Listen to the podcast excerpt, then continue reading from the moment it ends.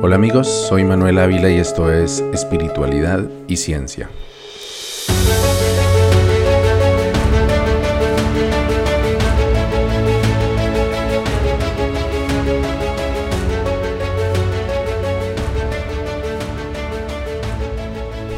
Manuelito, se vienen tiempos difíciles para la humanidad y tenemos que permanecer firmes, así como una roca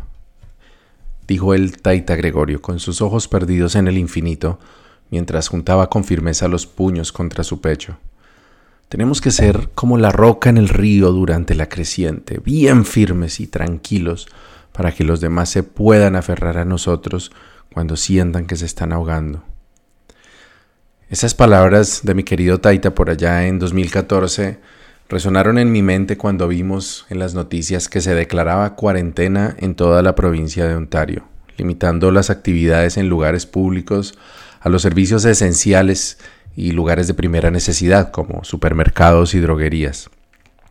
Las imágenes de cientos de cadáveres apilados al lado de los hospitales provisionales en Wuhan fueron el prólogo de la tragedia que durante más de dos años abatió a millones de familias alrededor del mundo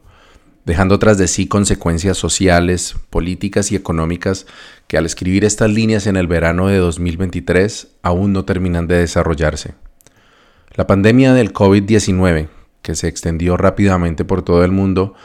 agitó con fuerza los cimientos de la sociedad occidental moderna y desnudó ante la mirada atónita de la humanidad nuestra extrema fragilidad, incluso ante algo tan mundano como la forma biológica más pequeña de la naturaleza, un virus, y sacó a relucir la precariedad de nuestras capacidades de cooperación y organización eficaz frente a una tragedia global. A diferencia de un terremoto o una inundación que afectan desproporcionadamente más a los pobres,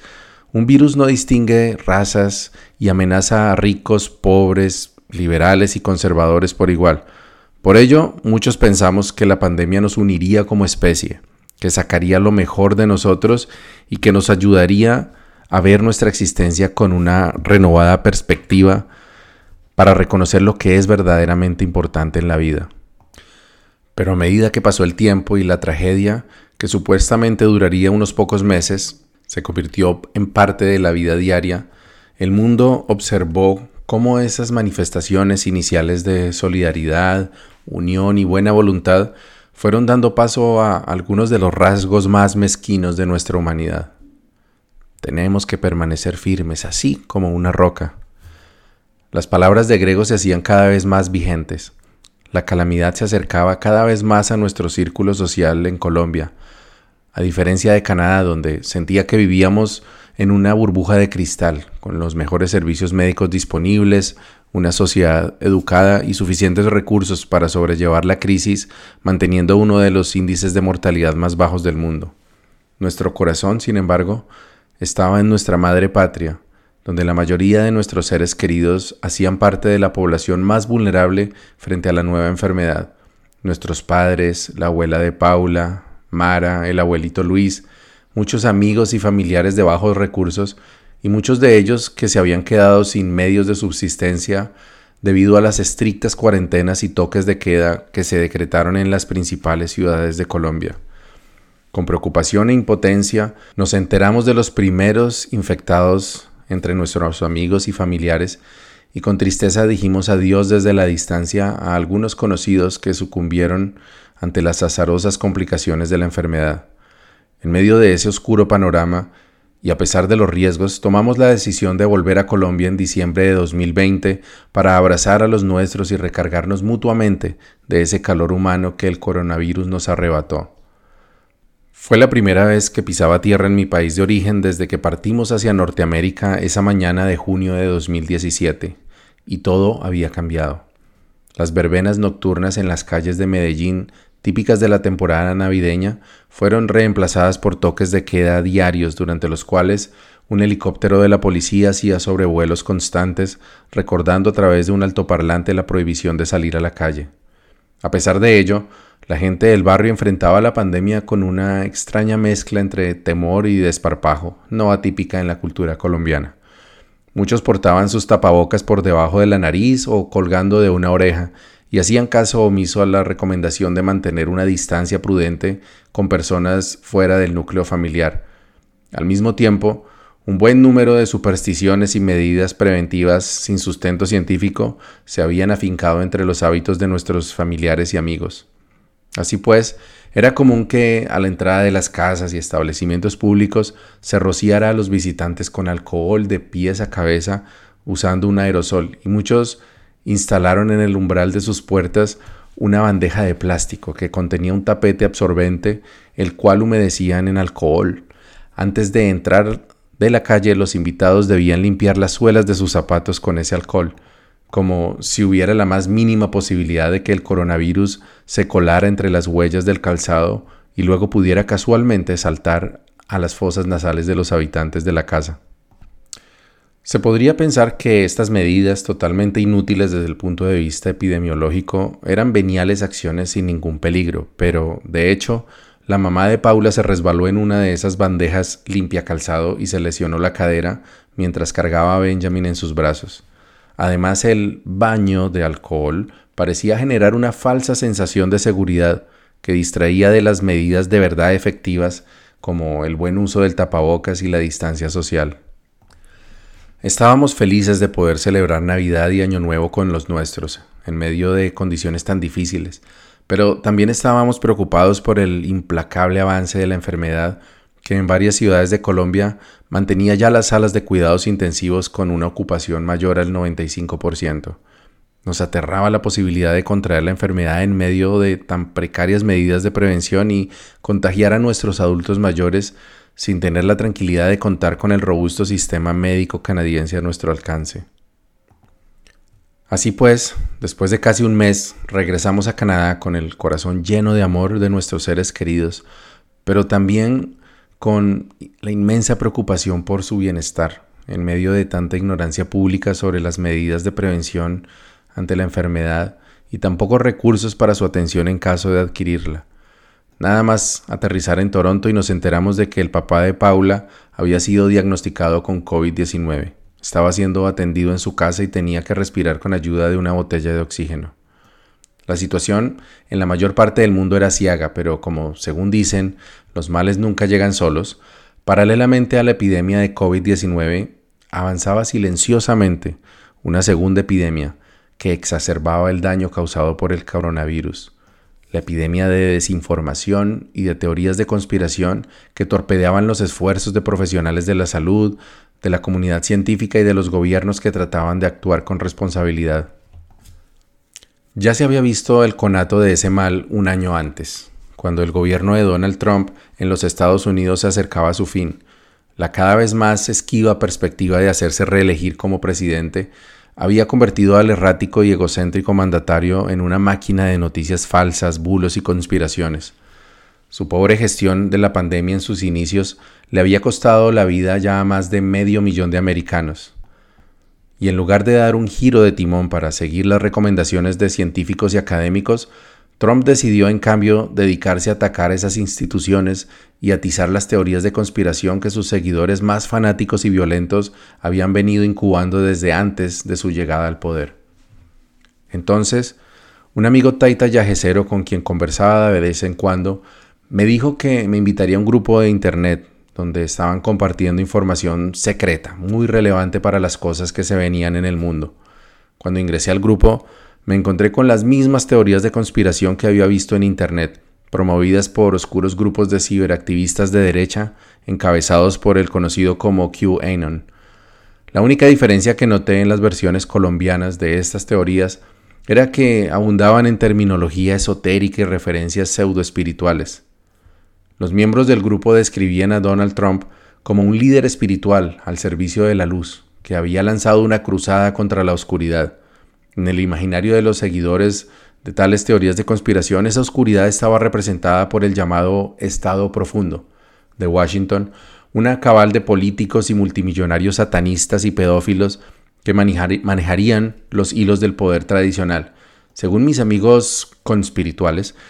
Trump guiaba a las huestes de guerreros espirituales en medio del profetizado enfrentamiento final entre el bien y el mal, para posibilitar una nueva era de iluminación y despertar espiritual.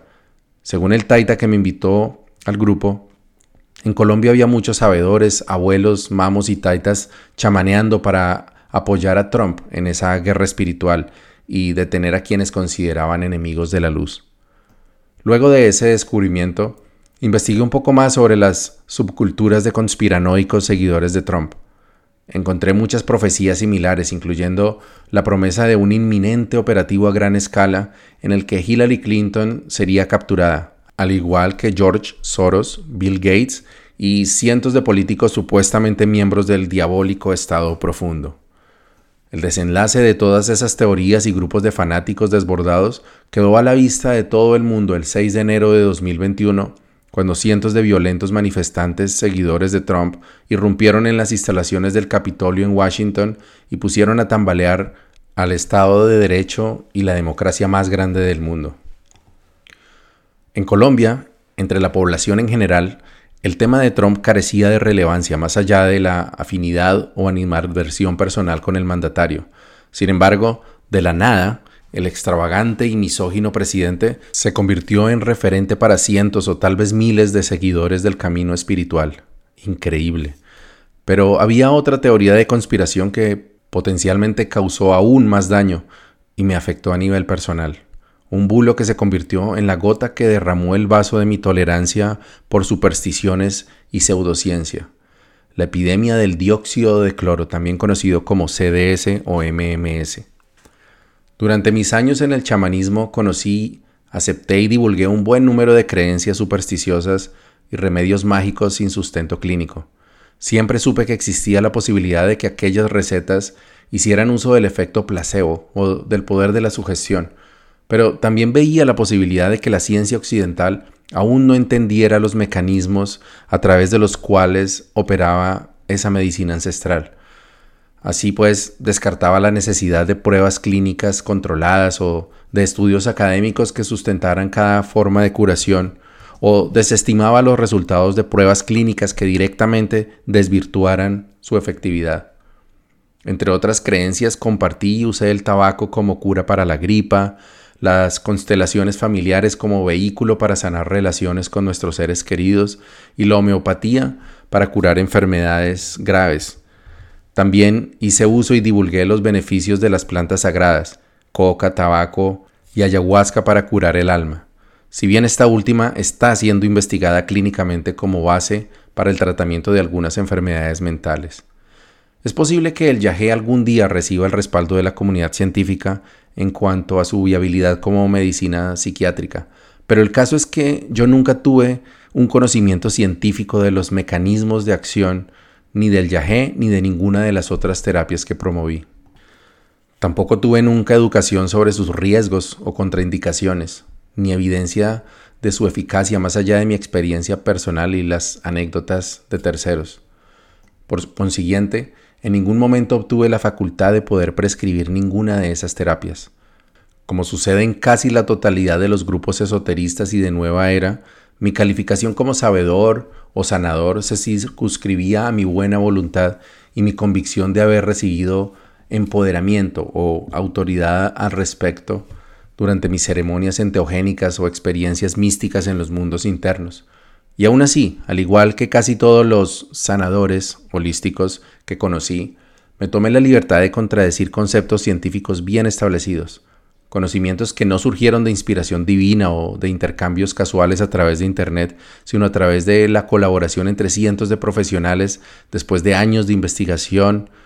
metódica y autocrítica.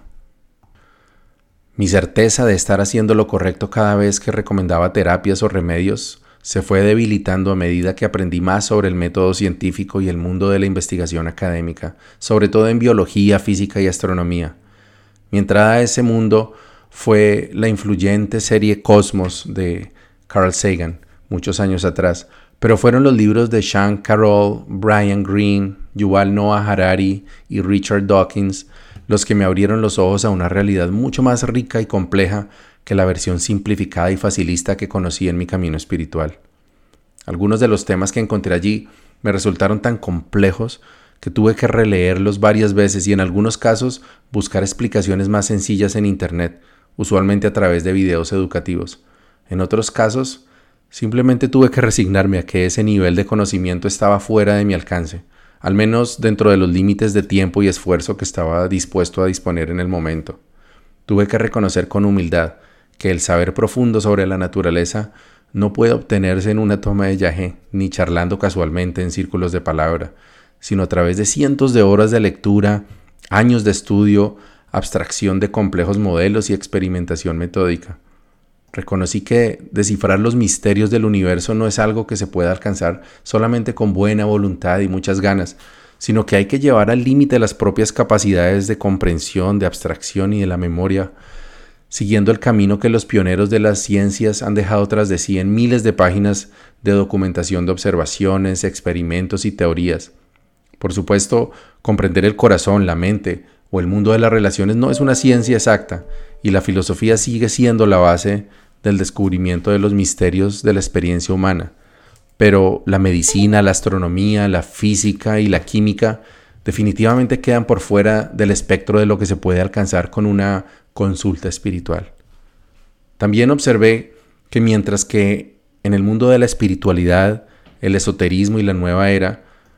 la validez del conocimiento depende enteramente de la jerarquía e influencia de quien lo profesa, en la ciencia nadie está exento del rigor del método científico, sin importar sus pergaminos o posición jerárquica. De hecho, en la comunidad científica se fomenta la refutabilidad de cualquier teoría nueva. Esto quiere decir que quien propone una nueva idea debe esforzarse en encontrar debilidades en su propia teoría y solicitar a sus colegas que traten de derribarla haciendo uso de argumentos sólidos.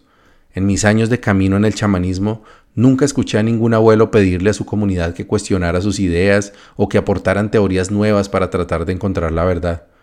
Me di cuenta de que, en cuanto a la búsqueda de la verdad, las religiones son soberbias mientras que la ciencia es humilde. A pesar de este nuevo entendimiento, aún consideraba que no había nada de malo en mantener y promulgar el pensamiento mágico con respecto a la medicina alternativa. Al fin y al cabo, una sustancia natural con un poco de fe no conllevaría ningún riesgo y tal vez podría ayudar un poco, pero ese último bastión de credulidad y pensamiento pseudocientífico se fue al traste cuando presencié con horror que ese pensamiento mágico que la mayoría de mis amigos espirituales abrigaban incubó la credulidad en teorías extravagantes que estaban demostrando hacer aún más peligrosa la pandemia que atravesábamos. Fui testigo mudo de las cada vez más frecuentes publicaciones de mis amigos en sus redes sociales calificando la pandemia como un engaño, a, menudo con el término plandemia, popularizado por los realizadores del falso documental con ese nombre, que se volvió viral entre los caminantes de la espiritualidad. Según el infame video de 26 minutos, plagado de falsedades, imprecisiones y teorías irresponsables, la pandemia global del COVID-19 habría sido un evento planeado por las élites mundiales para enriquecerse y obtener mayor control sobre la población mundial. Más tarde, cuando Pfizer y Moderna anunciaron las primeras vacunas contra el temido coronavirus SARS-CoV-2, la narrativa de los conspiranoicos fue que las nuevas vacunas serían un vehículo para inocular la propia enfermedad, para implantar un chip con el que Bill Gates podría leer nuestras mentes, para esterilizar a la población o de alguna manera todo lo anterior al mismo tiempo. Así que mis amigos espirituales no solamente se encogieron de hombros ante el impresionante avance tecnológico que representaban las nuevas vacunas, sino que se convirtieron en caja de resonancia de temores infundados sobre las vacunas, los tapabocas y sobre el sistema médico en general. Muchos se sumaron también a la promoción de supuestas curas pseudocientíficas, que hasta el momento habían existido solo en la periferia, como creencia de grupos sin educación. Además, las convirtieron casi que en un objeto de culto, ya que en ellas no solo veían al milagro que venían pidiendo, sino como el arma para oponerse a la tiranía del monstruo de siete cabezas, farmacéuticas, Clinton, Gates, Soros, Biden, ciencia sentido común. Estas supuestas medicinas incluían desde jugos y batidos de verduras hasta medicinas veterinarias como la invermectrina. Pero la que más daño causó, no solo por tratarse de una sustancia tóxica, sino porque se convirtió prácticamente en el centro de una secta multinacional, fue el mencionado dióxido de cloro, CDS, conocido por sus adeptos como solución salina milagrosa o MMS.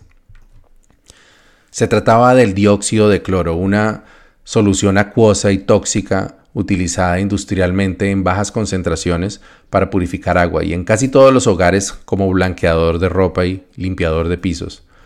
Una rápida búsqueda en Google me mostró que el compuesto químico ha sido promovido desde 2006 como supuesta cura contra el VIH, el cáncer, el resfriado común y hasta para el autismo. Desde entonces es usado por charlatanes, místicos pseudocientíficos y sectas para atraer adeptos, extraer dinero y obtener fama. En Colombia, el MMS irrumpió en medio de la pandemia, de la mano del supuesto biofísico alemán Andreas Kalker, quien al parecer aprovechó el afán del público por encontrar alguna protección contra el COVID-19 para reencauchar al blanqueador milagroso y lucrarse con sus cursos y publicaciones en los países más pobres y vulnerables a la superchería. Entre 2020 y 2021, en Latinoamérica hubo una avalancha de artículos y testimonios sobre la supuesta efectividad del CDS para tratar o prevenir el COVID-19, algunos de ellos promovidos por médicos titulados. El tema era tan omnipresente que mi escepticismo se puso a prueba y tuve que acudir a las fuentes académicas más confiables que pude para intentar discernir lo real de la fantasía en medio de tanta confusión. Al fin y al cabo, no se trataba nada más de un asunto de curiosidad científica, sino que la salud de mis seres queridos estaba en juego. Mis padres, Mara, el abuelo Luis, el taita Gregorio, algunas tías y varios amigos en algún momento me informaron de su intención de empezar a consumir el dióxido de cloro,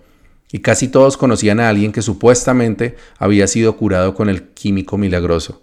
Bueno, Casi todos conocían también a alguien que se había curado espontáneamente o con ayuda de la ciencia médica, pero por alguna razón la magia del CDS parecía superior e irresistible. No podía culparlos. Hasta Evo Morales, presidente de Bolivia, había manifestado su apoyo al dióxido de cloro como terapia para el COVID, y en abril de 2020, el presidente de los Estados Unidos, Donald Trump, se unió al Festival de la Irracionalidad cuando sugirió que tal vez sería buena idea inyectar blanqueador en los pacientes de COVID-19. Total, si el blanqueador servía para desinfectar mesas y pisos, seguro también servía para matar al virus dentro del cuerpo humano. Era el mundo al revés. Mientras que médicos y enfermeros arriesgaban su vida y muchos morían todos los días luchando contra el virus, el presidente de la nación más poderosa del mundo impulsaba conceptos falsos provenientes de los rincones más escabrosos del Internet.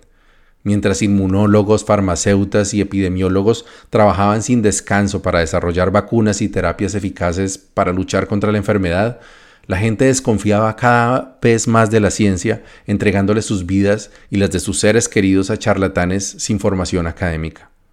Entonces lo vi claramente. El pensamiento mágico que albergué con entusiasmo y orgullo por tanto tiempo se había convertido en una amenaza global capaz de desestabilizar democracias y causar la muerte a miles de personas. A través de Facebook presencié como uno de esos amigos muiscas, con quien muchas veces hablé sobre misiones místicas, poderes secretos y otras fantasías, reposaba inerme intubado en la cama de un hospital. Pocos días antes lo había visto declarando con soberbia que no se dejaría manipular por los agentes de la oscuridad con la pandemia causada por un falso virus, mientras departía con un nutrido grupo de personas, todos ellos sin tapabocas y sin observar la recomendada distancia social. De mi familia espiritual, sin embargo, quien con más candidez se entregó al culto de Calker y su químico milagroso fue el abuelo Luis. El anciano a quien me une una gran amistad, no solo por su coherencia y su sabio consejo, sino por nuestro compartido entusiasmo por la tecnología, sucumbió por completo a la promesa de una cura simple, barata y eficaz contra la enfermedad más feroz y mortífera de los últimos tiempos. A instancias suyas leí con atención unos supuestos estudios clínicos y artículos académicos que, según me dijo, demostraban la eficacia del CDS para el tratamiento y prevención del COVID-19. En ellos encontré fotografías, tablas y gráficos de colores, pero ninguna de las convenciones requeridas en estudios clínicos serios. El marco teórico de los mecanismos del CDS para combatir el virus estaba plagado de generalizaciones y falsedades en cuanto a la química del dióxido de cloro y sus reacciones con las sustancias biológicas en el cuerpo humano. Tampoco había detalles sobre metodologías de selección de población, condiciones previas, grupos de control y un largo etcétera. Todo lo anterior sin mencionar la abundancia de errores ortográficos, gramaticales y contextuales, incluyendo varias instancias de textos de fuentes dudosas, irrelevantes o inexistentes, o insertados sin explicación ni conexión con el resto del documento. En fin, como se dice en Colombia, no había con qué hacer un caldo. Compartí mis hallazgos sobre el estudio, entre comillas, en un círculo de palabra virtual al que me invitó el abuelo Luis usando la plataforma Zoom y le sugerí a los participantes que más bien usáramos ese espacio para discutir temas sobre el espíritu, la sanación del alma o las emociones y que le confiáramos a la comunidad médica y a las instituciones académicas lo relacionado con la química y la biología.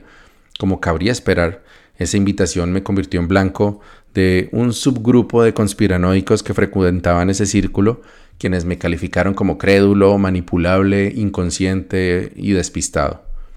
Acudí entonces a la sensatez del abuelo Luis para retomar el cauce de la palabra espiritual que yo pensaba que debía animar al círculo de palabra, pero él me reconvino, seguramente motivado por su convicción de haber recibido de la providencia la cura milagrosa que salvaría al mundo de su inexorable condena. Por primera vez sentí que el abuelo y yo caminábamos por sendas separadas, pero no fue su culpa, era yo quien había abandonado el redil. Pocos años atrás el abuelo Luis y yo charlábamos durante horas sobre nuestro papel en el cataclismo que se cernía sobre la humanidad. Hablamos de pactos ancestrales entre deidades de nuestros linajes, acuerdos místicos entre clanes milenarios de los cuales nos sabíamos emisarios. Aventuramos teorías sobre una red de conciencia cósmica custodiada por soldados espirituales a quienes bautizamos el clan solar y determinamos que, como sus custodios, era nuestra misión aguardar silenciosamente hasta que el Yahé u otro canal divino nos convocara para actuar con la espada y la copa o con el sayo y el callado según fuera la voluntad de Dios. Estas conversaciones ocasionales eran episodios de una línea argumental que empezamos a escribir diez años atrás cuando el abuelo Soagagua nos juntó con el objetivo de formar la parcialidad muisca de Engativá. Pronto nos reconocimos como primogénitos sagitarianos, presuntos levitas reencarnados, apóstatas del gnosticismo samaeliano y guerreros astrales del sagrado Yahé. Emprendimos juntos un camino de siembra de palabra y misión liberadora a través de nuestros círculos de palabra y ceremonias de ayahuasca. Esa historia se fue tejiendo con Yahé de ceremonia en ceremonia y en casi todas ellas tuve que enfrentar episodios de conciencia, miedo, paranoia, sufrimiento y samadhi en partes iguales pero también en casi todos esos calvarios me sostuve de la mano de ese mayor de barba blanca, en cuyos ojos siempre vi una confianza y un orgullo sin límites, una confianza que solamente había conocido en los ojos de mi madre. Vas bien, Manuelito, no te rindas, céntrate en el amor infinito del Padre. Ya casi llegas, estás muy cerca de conectarte con el Altísimo, cree en ti. Yo nunca supe qué hacer. Cada vez que escuchaba esas palabras del abuelo, me encontraba perdido al borde de la locura, a veces sintiendo que mi alma se quemaba y que probablemente estaba viviendo mis últimos momentos sobre la tierra, acercándome a una muerte inevitable, tal vez parte de algún retorcido pacto de sangre entre dioses a quienes yo simplemente no les importaba un bledo en lo absoluto.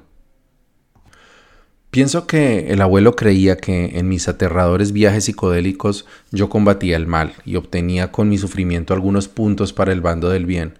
pero yo cada vez me sentía menos motivado a pasar por aquellas experiencias, menos aún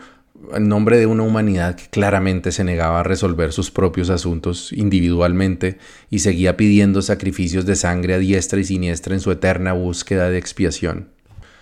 En comparación con todas esas creencias, la creencia de que unas cuantas gotas de blanqueador de ropa pueden aniquilar a una legión de coronavirus no parecería tan descabellada. El abuelo seguía siendo coherente con su cosmogonía y su visión mágica del mundo. Como líder del, clan solar que conocía la homeopatía y venía preparándose para jugar un importante rol en el apocalipsis que creía que se avecinaba, recibió una cura milagrosa para enfrentar al monstruo de siete cabezas y estaba dispuesto a usarla con valor. Pero yo ya estaba cansado de ser un cordero de sacrificio, y tal vez por miedo a mi propia extinción, pero también por esa semilla de escepticismo que Carl Sagan sembró en mí décadas atrás, decidí que ser un Cristo era una pérdida de tiempo y potencialmente una distracción en el camino hacia la verdadera salvación de los desdichados que lo siguen. Cuenta la Biblia que Jesucristo de verdad creyó que su muerte serviría para salvar a sus hermanos. Con estoicismo cargó su cruz hasta el Calvario y aguantó allí por horas hasta que su cuerpo, tan humano, no resistió una carga tan divina. Sin embargo, dicen algunas tradiciones en la India, Jesús no murió en aquella cruz sino que quedó inconsciente y fue eventualmente eximido por sus verdugos del desenlace fatal de su tormento. Sus seguidores lo habrían descolgado entonces de la cruz y José de Arimatea junto con Nicodemo le habrían curado con especias y mirra. Al recobrar la conciencia, Jesús se habría dado cuenta de su ingenuidad y por fin, comprendiendo el afán de su amada María Magdalena, habría viajado junto a ella discretamente con destino a Egipto, donde Jesús supuestamente completó su recuperación. Según el relato, poco tiempo después, Jesús y María Magdalena continuaron su camino hacia la India, donde se dice que el Nazareno había pasado ya algún tiempo durante su adolescencia. Una vez allí, Jesús habría asumido el nombre de Yus Asaf y continuado la prédica de sus enseñanzas, aunque esta vez sin la pretensión de divinidad que le había traído tan malas consecuencias en Judea. Un Jesús más humano y cauteloso habría sabido vivir hasta una edad avanzada, y según los habitantes de Cachemira, terminó allí su vida al lado de su esposa e hijos, sin saber que su alter ego sobrenatural se convertiría en la imagen de instituciones políticas, poderes económicos, guerras y que incluso algún día su nombre sería mencionado varias veces por un excéntrico y narcisista presidente estadounidense, aprovechando la credulidad de sus seguidores para él mismo hacerse ver como todo un mesías de piel naranja y copeta rebelde. Yo, a pesar de mi misticismo, nunca tuve la pretensión mesiánica de Donald Trump, aunque confieso que sí me sentí, al igual que el abuelo Luis, parte de un plan cósmico para liberar a la humanidad del mal. Sin embargo, en el fondo siempre sentí que mi misión no se podía basar en mentiras, teorías sin fundamento y autoengaño. Definitivamente ya no me encontraba en la misma sintonía del abuelo. Así que con tristeza, pero también con mucho amor, le hice saber al abuelo Luis que no estaba dispuesto a seguirle en una irresponsable travesía de desinformación y teorías de conspiración, y me propuse hacer algo para enmendar los errores que cometí durante años al propagar bulos y falsedades. Me despedí de aquel círculo de palabra sabiendo que probablemente sería el último al que asistiría. Me despedí del abuelo Luis, sabiendo que era posible que no volviera a escucharlo de nuevo. Poco tiempo después, durante una silenciosa noche de cuarentena en la que recordaba con nostalgia esos momentos mágicos y emocionantes de plantas de poder, sueños místicos y tradiciones ancestrales, encendí la grabadora de mi computadora y articulé el esbozo de lo que sería mi nueva búsqueda. Hablé sobre mi anhelo de seguir con esta búsqueda de paz y felicidad a través de la verdad. Declaré mi intención de demostrar que la verdadera espiritualidad no requiere ni permite engaños ni delirios. Subí el audio de 19 minutos con 30 segundos a un portal web y luego escribí para terminar esa catarsis estas letras que ahora reconozco como el primer aliento de una nueva vida, mi hijo espiritual y credo de mi nuevo ser. Primera entrada de mi podcast personal, enfocado en la búsqueda de una espiritualidad basada en la ciencia, en este episodio narro un poco de mi historia personal y el propósito de este espacio. Espero con cariño, comentarios, preguntas y sugerencias para tratar de hacer de este canal un recurso pertinente para personas que se encuentren en búsquedas similares o afines. Luego le puse a ese nuevo espacio el primer nombre que se me ocurrió, que perfectamente esbozaba el conflicto que me había llevado hasta allí, espiritualidad y ciencia. Buen camino y buena brisa.